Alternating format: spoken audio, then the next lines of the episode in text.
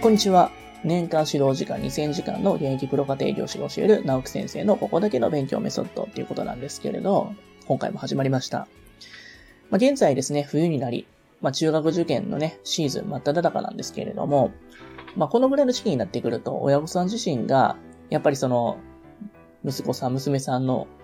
成績がね、悪くなったりとかして、その模試の結果で一喜一憂して、凹んだりとか、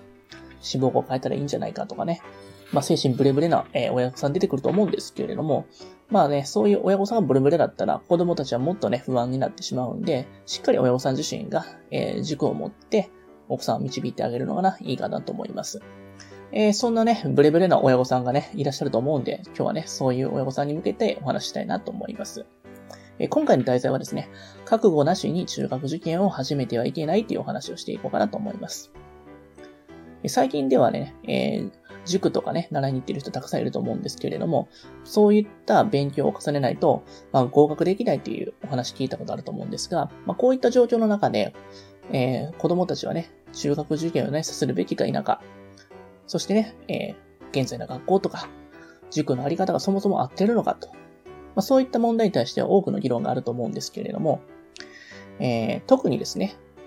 大都市の中心部で受験をするべきか、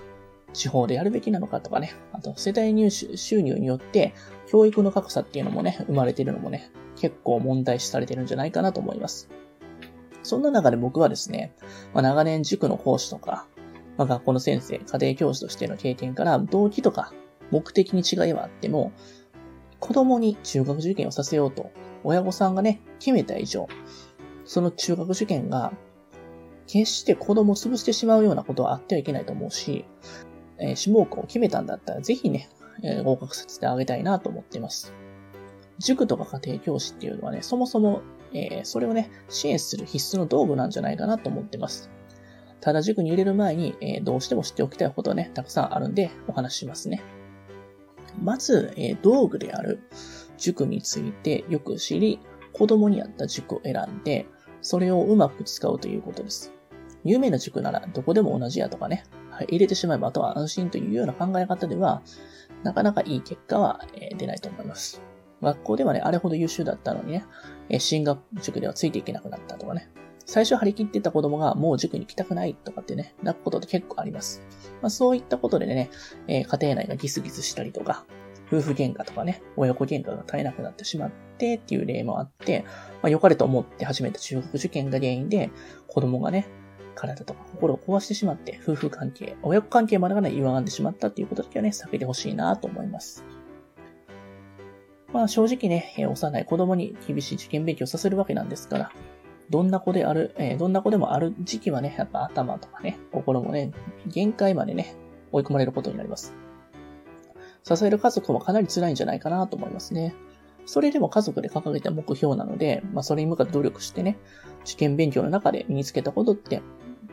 たとえね、思い通りの志望校に合格できなかったとしてもね、必ずね、子供の人生に役立つと僕は思ってます。そもそも中学受験っていうのは、学校に通いながら塾にも通って、毎日予習復習して、宿題もして、1年で、本当にね、自分の背丈をね、超えるぐらいのようなテキストをね、こなしながら、あの、模試の試験とかね、学力テストを何十回も受けて、その点数とか偏差値でね、まあ、一喜一憂しながら、本当にビビりながら、そしてね、いろいろ考えながらね、成長していくのが中学受験の醍醐味かなと思います。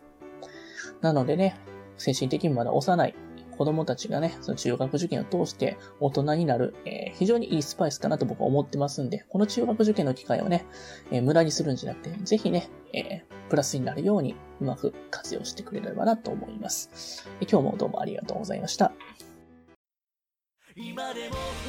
最後に、えー、私たちからお願いがあります。こちらの番組の配信を聞き逃さないためにも、各ポッドキャストでの登録やフォローをお願いいたします。ご意見、ご質問につきましては、説明欄にある、え番組ホームページよりお問い合わせください。えそしてですね、家庭教師エレンはですね、まあ、現在、LINE アットの方でもね、有力な情報を発信してますので、ぜひぜひご登録ください。えそれではまた。